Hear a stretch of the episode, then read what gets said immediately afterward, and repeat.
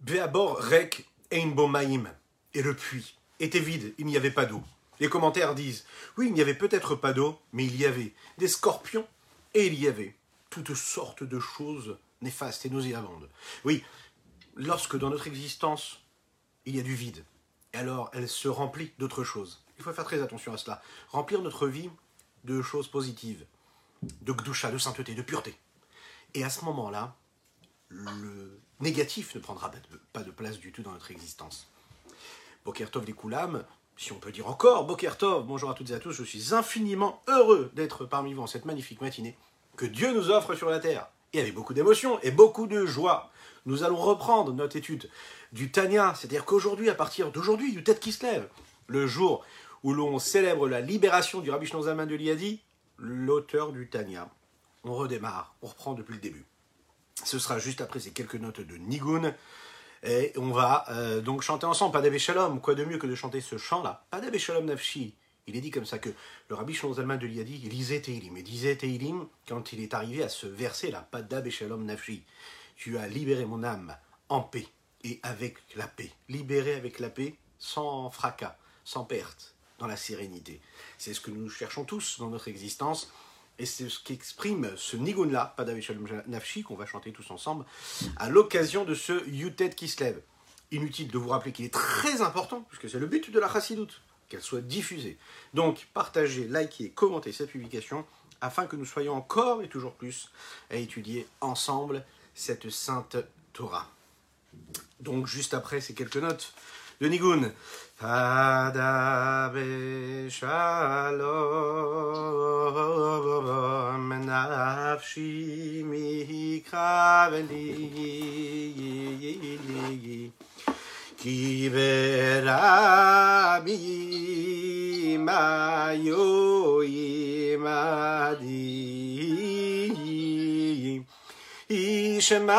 dem se be be be be la ha va she ye ye yen khalifot la mo va she ye ye yen khalifot la mo ha ha she ye yen khalifot la mo ולא ירו אלוקים שלח ידיו. בישלוב אמר חי חילל, חילר בריתו חלקו מחמת פיו חברי יבור רק הוא דבר מי ויהיה במה ויהיה מה פתיחות. אשלך, אשלך לשם יהבך ויהיו ויהיו יחלק אליך. אבא ייתן לעולם מות לצדיק, מות לצדיק. ויתה ויתה אלוהיקים תורי ידם לי ושחת ויתה ויתה אלוהיקים תורי ידם לי ושחת הנשדמים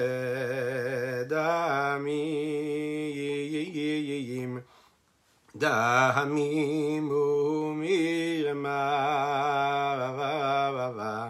לא, לא יחצו, לא יחצו ימיהם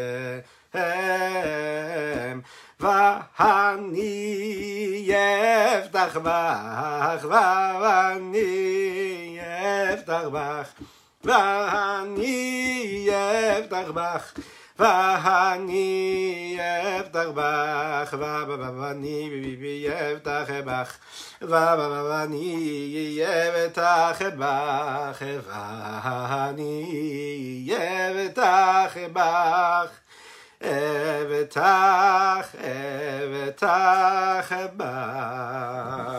Oui, et moi j'ai confiance en toi. On a tous confiance en Dieu. Et c'est la confiance que nous avons en Dieu qui nous permet d'avoir une belle vie. Oui, c'est la confiance. C'est important, c'est comme dans l'éducation. Il faut avoir confiance en nos enfants, confiance en nos élèves. C'est en leur donnant confiance que là, ils se surpassent. Ils deviennent ce qu'ils doivent venir, devenir et ils font ce qu'ils ont à faire. Alors, oui, on va démarrer. Et on va commencer par la première question qu'on aimerait se poser quand on commence le Tania. Pourquoi le Tania? Pourquoi c'est si important d'étudier le Tania? Le Tania, ce livre de base de la Chassidut Chabad, qu'est-ce qu'il y a de si important?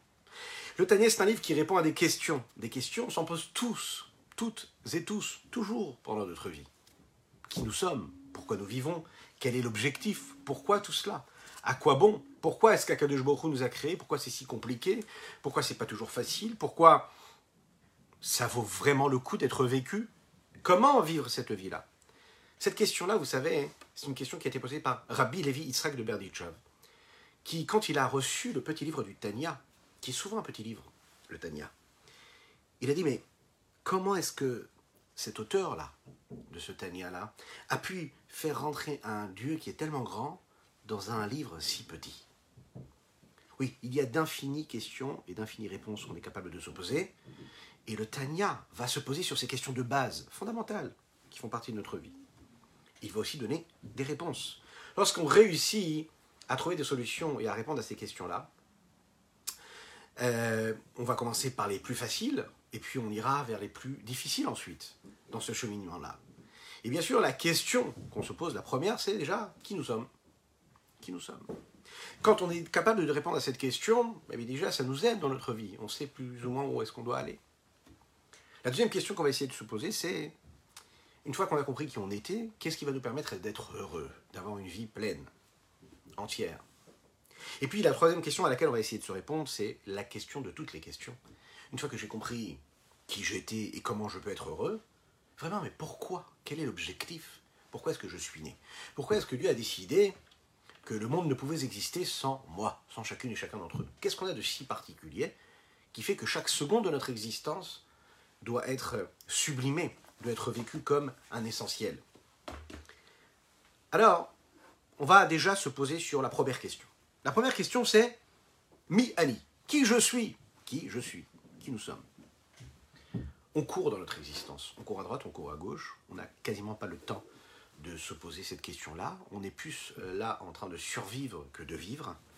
On n'a pas le temps de penser. Et puis, parfois, dans notre vie, on, se pose. Et là, on se pose vraiment la question. On se demande, mais où est-ce que je vais? À quoi bon? C'est des moments importants. Ça peut être le jour du mariage. Ça peut être euh, lors d'une belle simra, d'une belle joie dans la famille. Où on marie un enfant, où on se marie soi-même. Euh, une bar mitzvah. Des moments comme ça qui sont importants. Une naissance. Et là, vraiment, on voit notre vie euh, qui défile ou qui se, qui, se, qui, se, qui se profile à l'horizon. Et on se pose des questions. Euh, en fonction de notre définition que l'on a chacun, c'est pas évident, vous savez, on peut juste maintenant essayer de le faire. Si vous êtes en train de conduire, ne le faites pas, mais si vous êtes à la maison, si vous êtes au travail, n'hésitez pas, si vous êtes en replay également, fermez les yeux et essayez de vous poser la question qui je suis? À quel niveau je m'exprime? Comment est-ce que j'existe? Comment je vis? Est-ce que je vis à travers ce que je suis pour les autres? Est-ce que je suis Est-ce que je vis à travers ce que je suis pour moi-même? Est-ce que je vis parce que j'apporte ce que je dois apporter à mon foyer, à mon épouse, à mes enfants. Est-ce que je me sens être à travers principalement mes traits de caractère, ma personnalité Est-ce que je suis à travers mes pulsions, à travers ce que je subis, ce que j'entraîne, ce que j'engendre ce et ce que j'engage auprès de moi-même, de, de ma vie ou aussi euh, auprès des autres? La réponse à la question qui je suis qui élève mon véritable moi, c'est ce qu'on va essayer de comprendre dans les premières parties de ce Tania-là, dans les premiers chapitres, dans lesquels on va faire connaissance un petit peu avec nous-mêmes. On va comprendre un petit peu comment cet homme-là, qui est chacune, chacun d'entre nous, est constitué, c'est-à-dire de ce corps, mais aussi de cette âme.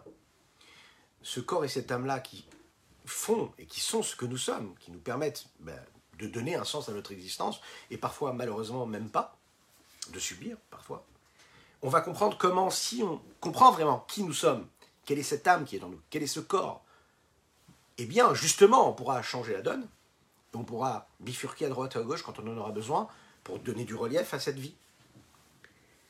Et on va comprendre que quand on maîtrise ce corps-là, qui est constitué de ce corps de cette âme-là, on va comprendre dans cette âme-là, il y a deux âmes. Il y a l'âme animale, l'âme divine, celle qui est instinctive, naturelle, et celle qui nous propulse vers Akadosh Baruch vers Dieu, vers cette étincelle divine qui est en nous. Et une fois qu'on aura quand même assez approfondi cette idée-là, on va voir qu'on va être capable de passer à la deuxième question, celle qui était mais comment, comment, comment se réjouir de tout cela? Parce que vous savez, une fois qu'on a compris qui on est, et qu'on voit toute la tâche, tout ce que nous avons à faire, eh bien, parfois, parfois on peut baisser les bras, on peut se sentir très très affaibli face à l'immensité et s'arrêter complètement.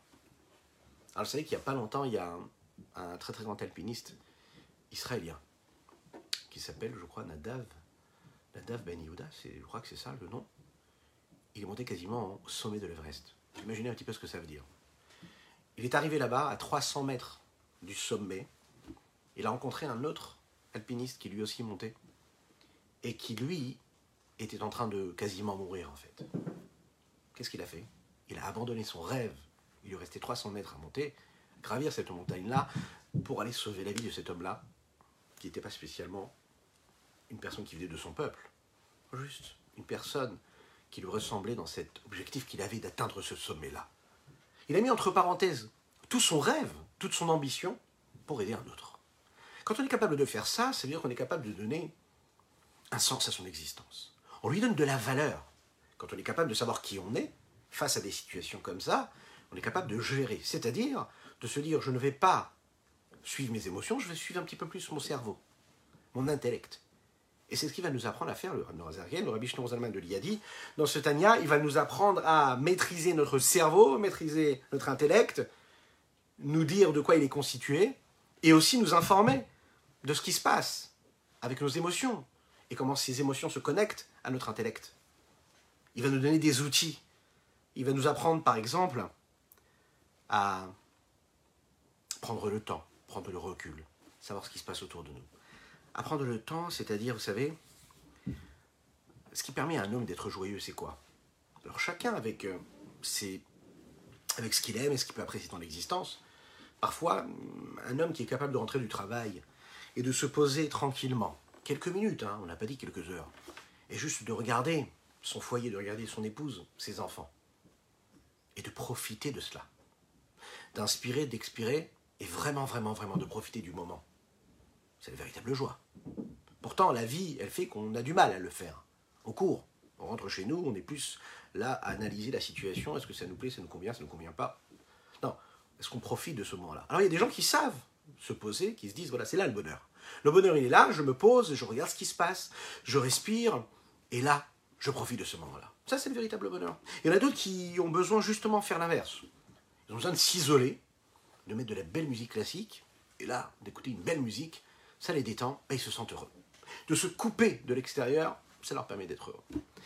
Si on analyse ça psychologiquement, ça veut dire beaucoup de choses. Et ce qu'on va essayer de comprendre, c'est comment est-ce qu'un homme peut avoir une forme d'indépendance de ne pas être dépendant des situations extérieures pour arriver à cette forme de bonheur.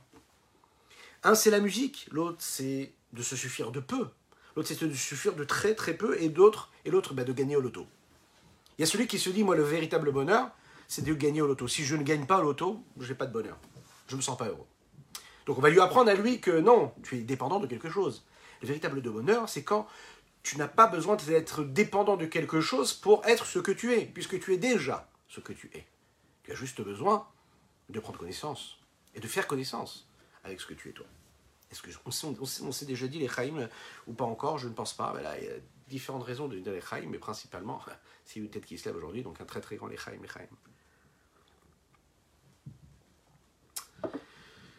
Et les Chaim, avec une très très grande réfouachina pour Pinchas Ber Ben Yentel, que lui envoie une guérison totale et complète. Je compte sur vous pour les Amen ve Amen. Hein. Dites-le ou écrivez-le. En tout cas, ce chemin de vie qui nous amène vers le bonheur, vers la joie véritable, c'est ce que le Admorazaken va nous proposer dans ces livres-là. On va faire connaissance avec nous-mêmes, on va comprendre un petit peu, parfois, parfois, les zones un peu plus sombres qu'il y a dans notre personnalité, celles qui sont beaucoup plus éclairées, plus lumineuses. Et il va nous apprendre que même quand on a ces zones d'ombre, eh bien, on est aussi, en fait, le fils d'Hachem, Dieu nous aime, même dans ces moments-là, et que même quand on est au fond, au fond, au fond, au fond, au fond, tout en bas, Même quand, quand on est cette petite graine là qui est, qui est dans la terre, vous savez, eh bien par définition, la graine, quand est-ce qu'elle commence à repousser C'est quand elle arrive à son état de moisissement, qu'elle quasiment n'existe plus. Quand elle est au fond de la terre et qu'elle se désintègre, c'est là où elle renaît complètement. La chassidoute, elle vient nous apprendre cela. Le Morazaken s'évertue à cela à travers tous ses écrits. Nous rappeler que, bien sûr, l'objectif, il doit être beau, il doit être à atteindre, on doit avoir une belle feuille de route, on doit savoir où aller, on doit se fixer des bons objectifs, on doit apprendre à se connaître. Mais en apprenant à se connaître, on va comprendre que parfois on tombe, on est vraiment dans cette terre-là, on devient cette graine qui descend le plus bas, qui est comme ça et qui, qui, se désintègre. Et il va nous dire quand même que même quand elle se désintègre, pardon, et peu importe qui nous sommes, peu importe notre personnalité, peu importe ce qu'on a de plus ou ce qu'on a de moins, par rapport à l'un, par rapport à l'autre, par rapport à nous-mêmes, on va toujours se souvenir que c'est parce qu'on se désintègre, qu'on arrive au plus bas de ce que nous sommes, qu'on peut se relever parce que nous ne sommes pas n'importe qui, nous sommes cette petite graine que Dieu a mis sur terre. Donc pourquoi nous sommes nés? C'est la question à laquelle il va nous aider à répondre. Pourquoi nous sommes nés? C'est une raison, une question qui est très très large. Vous savez, il y a parfois des familles où il y a déjà euh, toute, une, toute une vie qui est tracée. Ça veut dire que les enfants savent qu'ils doivent suivre ce que les parents ont été ou fait. Les médecins veulent que les enfants, leurs enfants soient médecins. Les grands rabbins veulent, que leurs enfants soient aussi des grands rabbins. Est-ce que ça veut dire que on a réalisé notre vie, notre existence, parce qu'on a suivi ce que nos parents nous ont dicté d'être ou pas Alors, on va voir ici qu'il y a une différence, et c'est ce que le Tania veut nous apprendre ici. Il y a une grande différence en étant ce que l'on nous a inculqué d'être, c'est-à-dire que ce qui va façonner notre façon d'être, notre personnalité, surtout connecté avec Dieu. Alors là, à ce moment-là, ça va être noble. Pourquoi? Parce que c'est ce qui va nous aider à être, à nous épanouir dans cette connexion que nous avons avec Dieu, c'est-à-dire notre mission que nous avons toutes et tous ici-bas sur Terre, à savoir quoi? Vivre la mission d'Hachem, c'est de dévoiler, de répandre la divinité ici-bas sur Terre, de prendre conscience de la présence de Dieu partout dans notre existence, de comprendre qu'on doit le servir, et tout ceci dans la joie. Ça, ce qui peut être inculqué par nos pères, nos ancêtres, ça peut être génial. Mais celui qui se dit que j'ai réussi ma vie parce que j'ai suivi le domaine de compétences que mes parents ou mes grands-parents m'ont inculqué ou qui m'ont transmis, eh bien, il se trompe. C'est ce qu'il va nous dire à de Morazaken. Parce que tu es devenu ce que tu es devenu, mais que tu n'es pas ce que tu es toi à la base, au fond de toi-même. Tu vas te définir par ce que tu fais et non pas par ce que tu es. La chassidoute, c'est se définir par ce que nous sommes, à savoir que nous ne sommes rien. Et c'est ça, en fait, qui est très intéressant, c'est que là, on va nous apprendre où nous ne sommes rien, on nous montrera justement que ce rien-là, c'est tout. Et parce que nous sommes rien, nous sommes tout. Le Tanya, qu'on va démarrer tout de suite, il est introduit parce que nous appelons la première page, Sefer l'écouter Marim. Il est appelé le Tanya. Et le Tanya, il y a dedans des écrits, il y a une pensée qui accompagne le peuple juif depuis de nombreuses années et qui de plus en plus touche chacune et chacun d'entre nous, et on va le voir comment et pourquoi.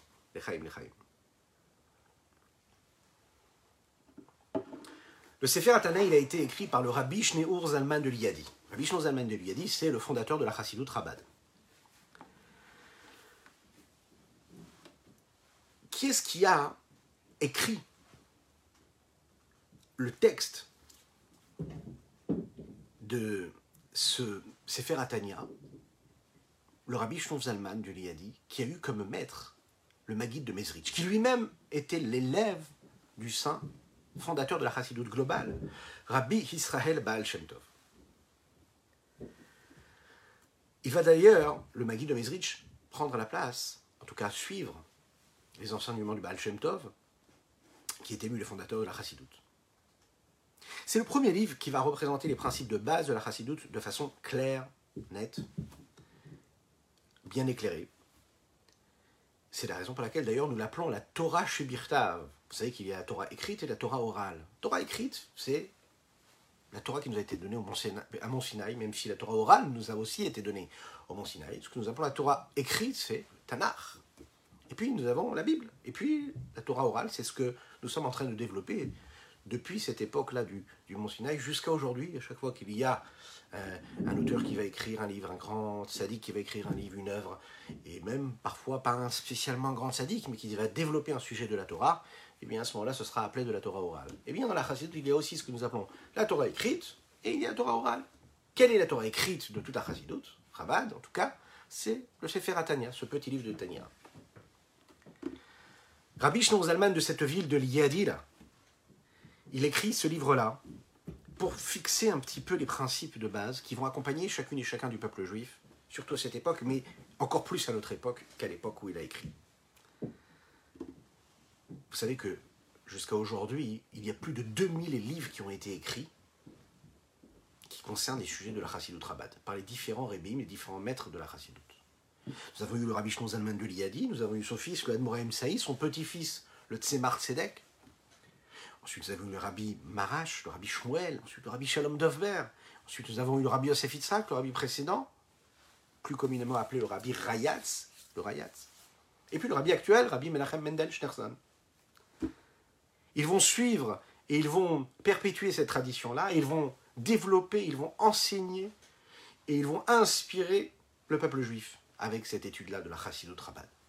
Il faut savoir que aujourd'hui, il y a quasiment, c'est intéressant de le savoir, 5000, 5000 versions qui ont été écrites de ce Tania-là, un petit peu partout dans le monde, puisque vous savez que le rabbi de Lubavitch a insisté pour qu'il y ait dans chaque endroit un Tania qui soit édité, et qu'il soit édité et nommé dans la ville dans laquelle il a été édité. C'est la raison pour laquelle, il y a quelques années, eh bien, il y avait dans chaque ville, et jusqu'à maintenant, dans chaque ville, on s'évertue à imprimer un Tania avec le nom de la ville sur ce Tania-là. Alors bien sûr, ce livre-là, il a été écrit il, y a plus, écrit il y de 200 ans, mais il est très actuel. C'est ce que nous allons voir. On a l'impression que le Rabbi Shonzalman il vit maintenant, en 2021, quasiment 2022, qu'il est conscient de ce qui nous arrive tous les jours, qu'il est conscient de ce qui se passe dans notre couple, qu'il est conscient de ce qui se passe en nous, de cette bataille, de ce combat constant que nous avons tous les jours, tous les matins quand on se lève entre notre corps et notre âme, entre notre intellect et nos sentiments, entre notre pensée, notre parole, notre action, nos actions. Il est conscient, on dirait qu'il est avec nous, qu'il nous accompagne partout. on va le voir, c'est ce qui se passe vraiment. Ce livre-là qui a été écrit par le Rabbi Shonzaman de Liadi, il est basé sur des enseignements qu'il a reçus lui aussi de ses maîtres. Regardons ici les mots qu'il emploie. C'est faire d'écouter un marim, Chelek Rishon. C'est faire d'écouter un marim. On sait que la tradition nous enseigne qu'il y a euh, cinq parties dans ce Tanya-là. L'écouter à Marim, Shar Aïchut et Aïmouna, Igeret à Teshuva, il y a l'Igeret à Kodesh et le Kuntra Saharon que nous venons de conclure hier dans notre étude.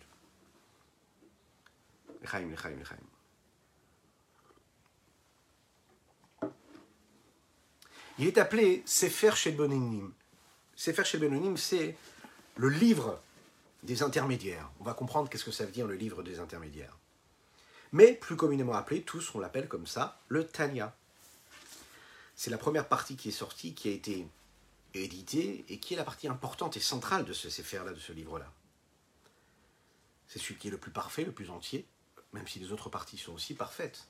Mais c'est une partie du Tanya dans laquelle il y a une suite bien des sujets qui se suivent l'un après l'autre, qui développent quelque chose d'assez particulier qui est la connaissance de soi.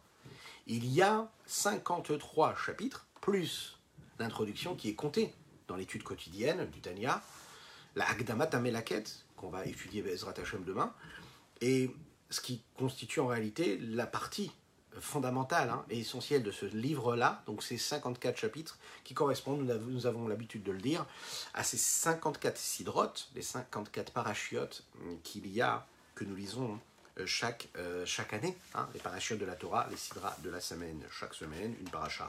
Et donc, il y a aussi également euh, ces 54 parties dans le Tanya.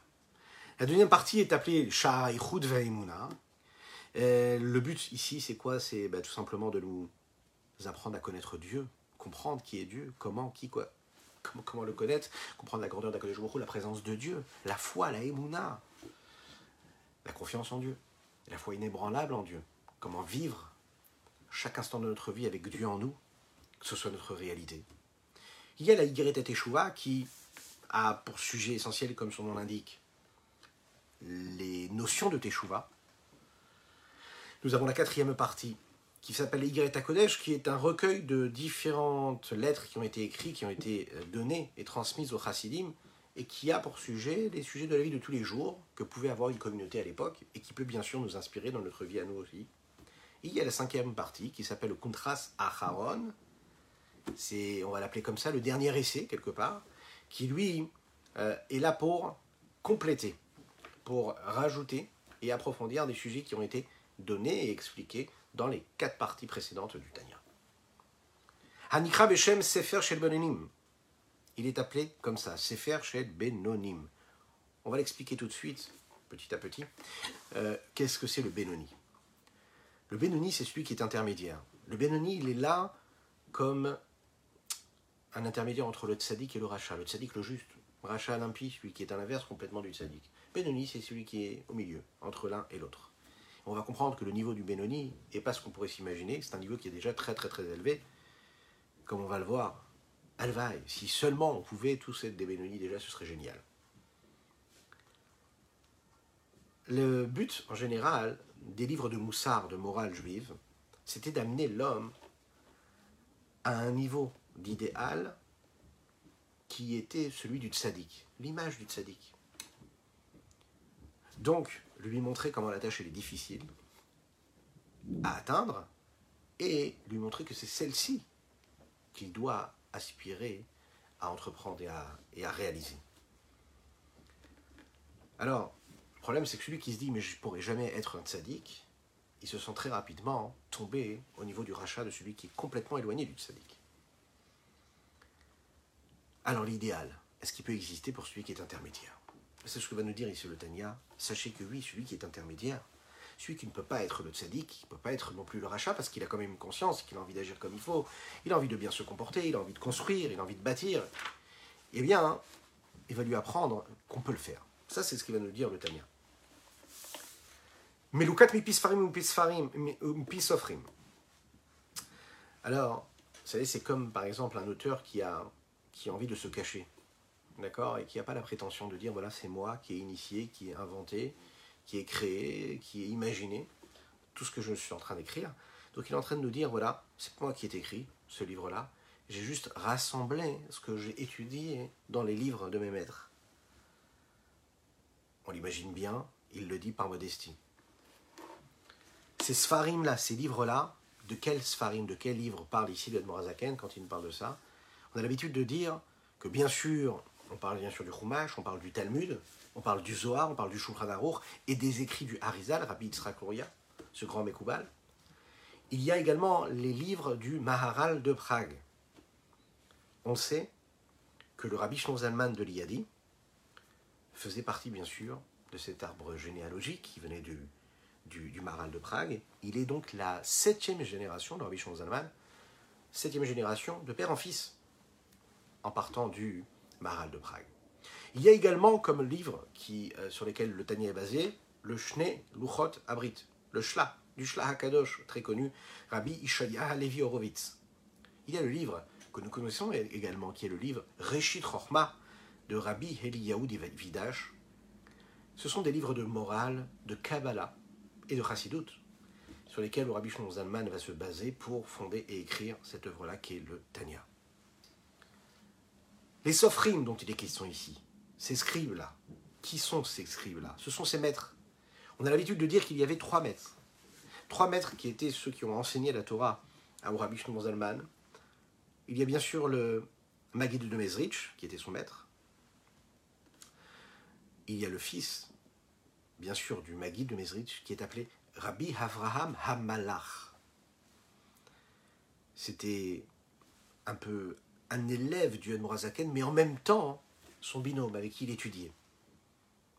On sait que selon euh, les recommandations du Magui de Mezrich, ils ont bien sûr chacun s'est apporté quelque chose. C'est-à-dire que l'Admorazaken, lui, qui était connu comme un érudit véritable en Torah Tanigles, ce que nous appelons la Torah dévoilée, le Talmud, etc., lui enseignait, à lui, à Rabbi Avraham Amalach, qui était le fils de Magui de Mezrich, qui enseignait la Gemara, le Talmud. Et puis le Malach, Rabbi Avraham Amalach, le fils de Mezrich, étudiait avec lui et lui enseignait les parties cachées, ésotériques de la Torah. Puisqu'il y avait un lien si particulier entre Rabbi Shneur Zalman et ce Malach-là, ce Rabbi Avraham Amalach, euh, il se sentait de, cette, de, sa, famille. Il se sentait de sa famille, il se sentait comme le fils également du Maguide de Mezrich. Le Admorazaked avait l'habitude de dire que la partie profonde, intérieure de la Torah, il avait reçu du Maguide et de son fils. Maguide de Mezrich et de son fils Rabbi Avraham. Ça veut dire qu'il a reçu véritablement comme un père qui dit ce qu'il a à dire à son fils, et comme un fils entend ce que son père a à lui dire. Le troisième maître, c'est Rabbi Menachem Mendel de Vitebsk. Dans un certain sens, c'est celui qui va prendre la place du, du, de Mezrich au bout de quelques temps et qui va devenir le, euh, grand, le tzaddik qui va diriger hein, le mouvement chassidique à cette époque-là. Mais Youssad al-Pasou qui Ce livre-là est basé sur un verset très important. C'est un petit peu le, le leitmotiv qui va nous accompagner. Hein, c'est pas juste comme ça qu'on rapporte ce verset-là. Toute l'œuvre du Tania est basée sur ça, centrale. C'est un verset qui exprime deux idées fondamentales. La première, c'est que ce qu'on demande à un homme, il peut le faire, donc ça n'est pas impossible, même si ça lui paraît impossible parfois. Si on lui demande, il peut le faire. Deuxième chose, c'est que ce qu'il peut faire, il va pouvoir le faire avec sa bouche, avec son cœur et avec ses actions. Il va pouvoir et il doit le faire de ces trois façons-là. C'est le point d'ouverture, si on veut, de cette œuvre-là, et qui part sur cette note d'optimisme et qui nous dit sachez que tout ira bien et que ça va bien se passer. Et que Bezrat Hashem, avec l'aide d'Hachem, tu auras la possibilité de faire, tu as non seulement la possibilité de faire, mais tu as la possibilité de le dire, de le penser, de le ressentir. Et tu peux construire ton âme et toute ton existence et ta personnalité selon ces préceptes. Et ce sera faisable. T'inquiète pas, on sera là pour t'aider. Oui. Karov davar meod. Pourquoi Comment? Leva er afin de t'expliquer véritablement comment. Er meod. Comment c'est proche de toi, comment c'est si facile. Bederer aruka ukitsara bezrat Hashem Te l'expliquer dans un chemin qui est long, mais un chemin qui est aussi court. On va tout de suite expliquer qu'est-ce que ça veut dire un chemin qui est long et un chemin qui est court. Si c'est un chemin qui est long, pourquoi est-ce qu'il serait court? S'il est court, pourquoi il serait long? D'abord les chaim, les chaim, les chaim. Je vous rappelle qu'il est très important de partager, partager, partager, cette publication, afin que nous soyons encore et toujours plus à étudier cette sainte Torah. Il est dit comme ça dans le Talmud on raconte cette histoire qui concerne Rabbi Yahushua ben Hanania, un des plus grands sages de notre saint Talmud. Euh, on sait qu'il était tellement sage que jamais personne n'a réussi à le vaincre. Imaginez un petit peu ce que ça veut dire. Il y a trois personnes qui ont réussi à le vaincre. Et parmi ces trois personnes, un enfant. Pourquoi cet enfant-là? On va rappeler quelle est cette histoire de cet enfant-là avec Rabbi Yehoshua ben Hanania. Il raconte comme ça. Un jour, je marchais sur la route et j'étais sur le sentier. Je suis arrivé à un carrefour. Je pouvais aller à droite, je pouvais aller à gauche. Alors on sait que les maîtres nous disent, dans la Torah, on nous dit que quand tu as un doute, tu ne sais pas aller à droite ou à gauche, tu vas vers la droite.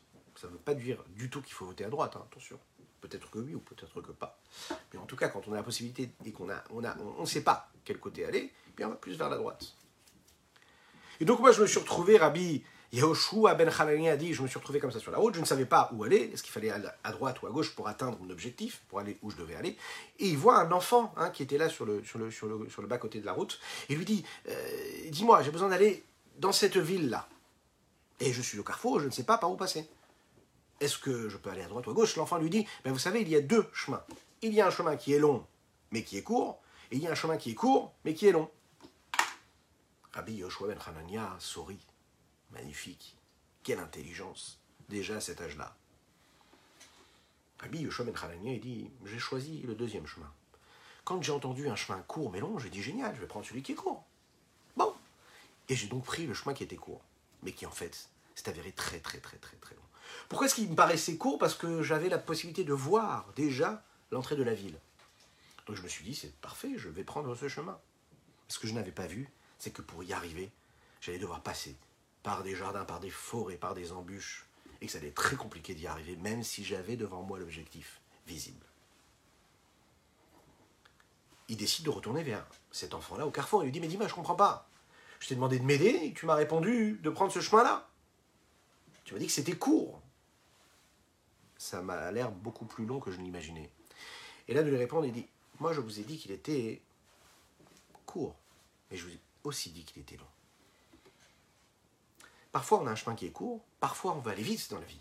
Mais en fait, le fait d'aller vite, ça complique encore plus la tâche.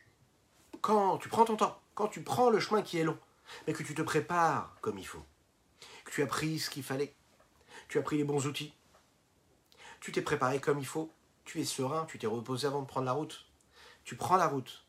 C'est long, mais tu arriveras beaucoup plus facilement. Alors ici, le rabbi Zalman est en train de nous dire, ce qu'on va choisir ici, c'est le chemin qui est long. Et c'est un chemin qui est court. Parce que petit à petit, on va... On ne peut pas changer comme ça d'un coup l'existence d'une personne. Parce qu'on a tous une mission en nous, celle d'accomplir ce que Dieu veut de notre existence. Et puis chacun a une mission différente de l'autre. Parce que chacun a apporté quelque chose.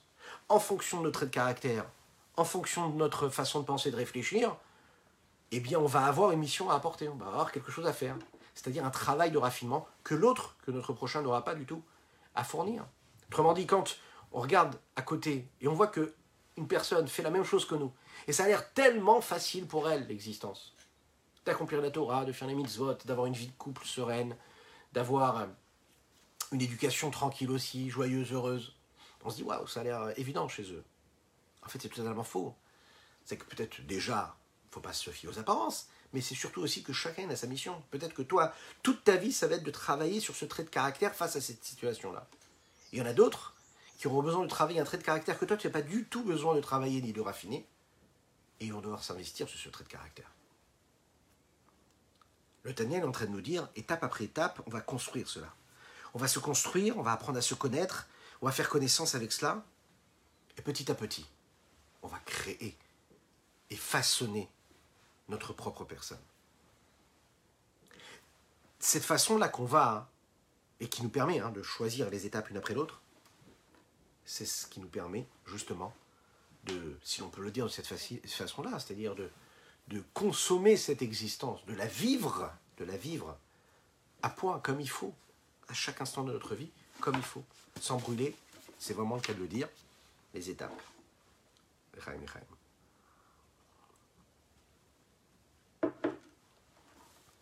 Bezrat Hashem il termine le Rabbi Zalman en nous disant ici, c'est avec, avec, avec, avec l'aide de Dieu. Hein ça veut dire que c'est pas si facile que ça. On va demander à Kadosh Baruch de nous aider. Peut-être que c'est long, peut-être qu'on va demander beaucoup de choses, on va devoir travailler dur, mais Akadosh Baruch quand il voit qu'on fait des efforts et qu'on entreprend cette route-là, il vient nous aider. Ça veut dire par là que ce ne sera pas que des épreuves, que des difficultés. Il y a aussi de l'espoir. Il y a aussi l'aide d'Hachem. Et on sait que l'aide d'Akadosh c'est quoi? L'aide de Dieu, c'est que quand lui, décide de venir nous chercher, nous aider, c'est l'infini qui vient nous aider, c'est beaucoup plus facile pour nous. Ensuite, ce qu'il faut apprendre aujourd'hui, ce qu'il faut lire, ce que nous appelons la Askama. C'est-à-dire qu'avant d'imprimer ce livre-là du Tanya, le Rabbi Shonzalaman a a, demandé et a exigé en fait qu'il y ait l'approbation de deux grands maîtres, sans quoi il n'autorisait pas l'édition du Tania, du Sefer Tania. Et le premier était Rabbi Meshulam Zoussiam Anipoli, un très très grand sadique, un très très grand maître, avec une personnalité assez particulière qu'on a eu déjà l'occasion de découvrir ensemble. Regardons dans les mots ce qui est dit ici. Kadosh Morenu Rabbi Meshulam Manipoli. Ish Elohim, lorsque j'ai vu. Ces écrits-là de ce grand maître, cet homme de Dieu saint pur, Kadosh Vetaor, Aspaklar, Yahameira, ce qui est clair. Vetov est bon, Asherasa, Vacher, Ifli, Hashem, Chazdo, Natan, Belibo, Ataor. Akadosh Baoru l'a gratifié de, sa grâce, et de sa bonté. Il a mis dans son cœur de la pureté afin de faire tout ce qu'il vient de faire. La sauté de Kolele, la rote Imachem, Drachav, Akadoshim, de montrer à au peuple juif quels étaient les chemins, les chemins qui étaient saints et les sentiers d'Akadosh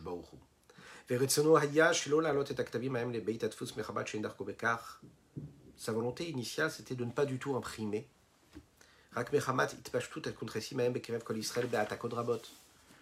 Mais après avoir vu que les différentes versions qui étaient transmises euh, par les élèves du Admorazaken euh, comprenaient euh, beaucoup d'erreurs l'une ou l'autre,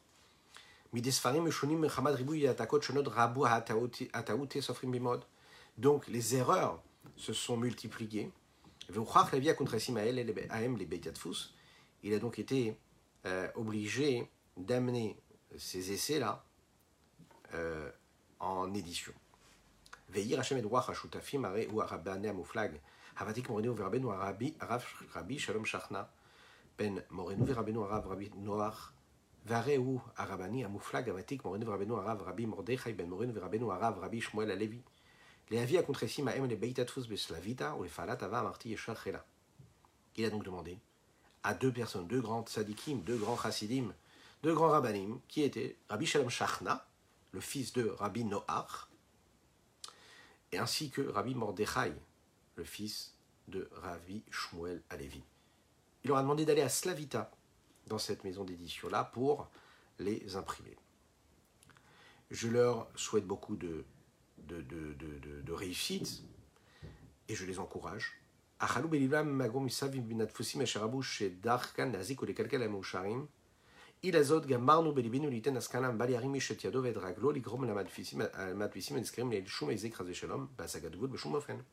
Il demande par la présente euh, que personne ne fasse de mal, que personne lève sa main ou ses pieds pour entraîner des dommages. Euh, que Dieu nous en préserve en tout simplement euh, en, en, en, prenant à leur compte cette édition-là et en causant des dommages à ceux qui ont la responsabilité de les éditer.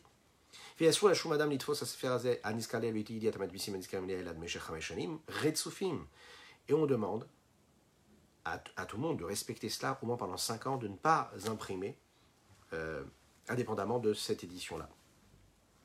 Miyom Delemata, depuis ce jour-là, où il y aura la signature, ici-bas dans, cet écrit-là, et Shuma les devra les dire et yavo alav berkatov haloko devra adorer Jésus et kavod Ayom yom gimel shenirpal vokitov c'est un jour un mardi comme aujourd'hui. Pas achat shnat pelute nous ne katan ha katan meshulam zusil mehanipoli signé par le nom de Rabbi Shulam meshulam mehanipoli.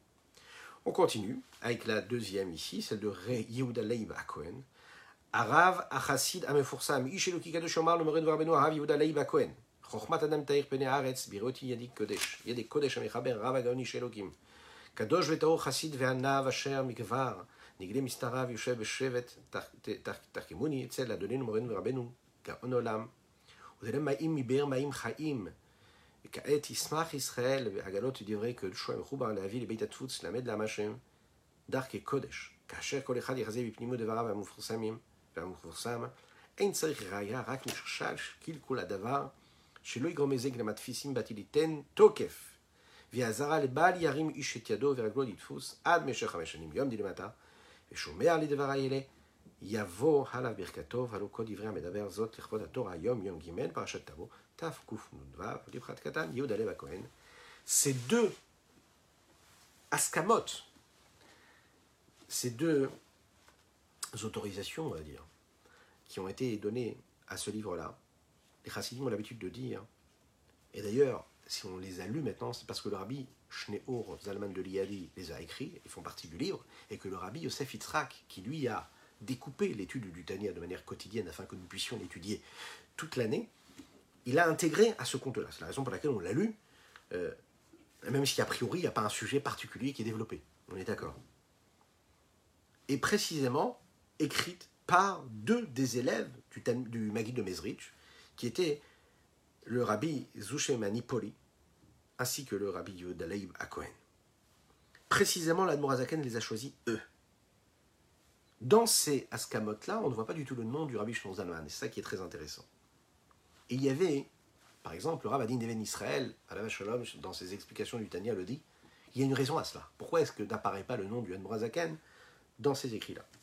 Première chose, parce que le Rabbi Zalman ne voulait pas du tout s'enorgueillir. Il ne veut pas qu'il y ait son nom qui soit écrit en ouverture de ce livre-là. Deuxième chose, il voulait que le livre soit appris, étudié pour ce qu'il était lui-même. Il a eu peur que le fait que ce livre-là soit relié à son auteur porte du préjudice à, au fond et au message qu'il y avait dans ce livre-là. Autrement dit, le message est tellement grand dans le Tania qu'il préférait se mettre complètement de côté, en retrait, de ne pas apparaître dans, le, dans, dans, dans, la première page. C'est la raison pour laquelle, quand on voit le livre, il est écrit juste c'est faire à Tania, Tania Kadisha, le Saint Tania, sans dire qu'il a écrit a priori, justement pour que le message passe et que les gens, les personnes qui parfois étaient à l'époque contre la chassidoute ne s'arrêtent pas à l'auteur du Tania, mais se concentrent plus sur ce que le Tania est. Voilà ce qu'on nous allons voir ensemble, petit à petit, Bezrat Hashem, tous les jours, avec l'aide d'Hachem, bien sûr, l'aide d'Hachem qui nous aidera. Je vous invite à nous suivre, et qui, Baruch Hashem, ben pour célébrer cette nouvelle année dans cette étude du Tania. D'ailleurs, on doit se souhaiter Shana Tova, une bonne année, qu'on soit tous écrits, inscrits, scellés dans le livre et dans les chemins de la Chassidoute, dans l'étude de la Chassidoute. Bezrat Hashem dit Amen, Amen. Et puis, surtout, sachez-le, qu'on va euh, bien célébrer ça. À partir de maintenant, vous avez la possibilité d'étudier ces cours-là, de les retrouver sur les, bon, les réseaux sociaux, bah, Hashem, YouTube, Instagram, Facebook. Mais maintenant, vous pouvez les écouter par exemple sur Spotify, sur Deezer, en podcast. Voilà, comme ça, il n'y a plus d'excuses. Il me disait, ouais, ah, je suis en train de regarder, je ne peux pas faire autre chose en même temps, etc. Bon, là maintenant, vous pouvez travailler. Vous mettez sur Spotify le cours, le live, et vous le réécoutez. Ils sont là pour vous. Et d'ailleurs, ben, Ezra avec le temps, on mettra aussi les anciens cours. Donc, dites-le à vos amis. Voilà, partagez-le. Que Dieu vous bénisse. Je vous souhaite une, euh, super bonne journée. Voilà. Je vous souhaite un bon Shana en tout cas. Ouais, une bonne, une douce année dans les chemins de la Chassidoute. Que Dieu vous bénisse et qu'il vous protège. À très bientôt.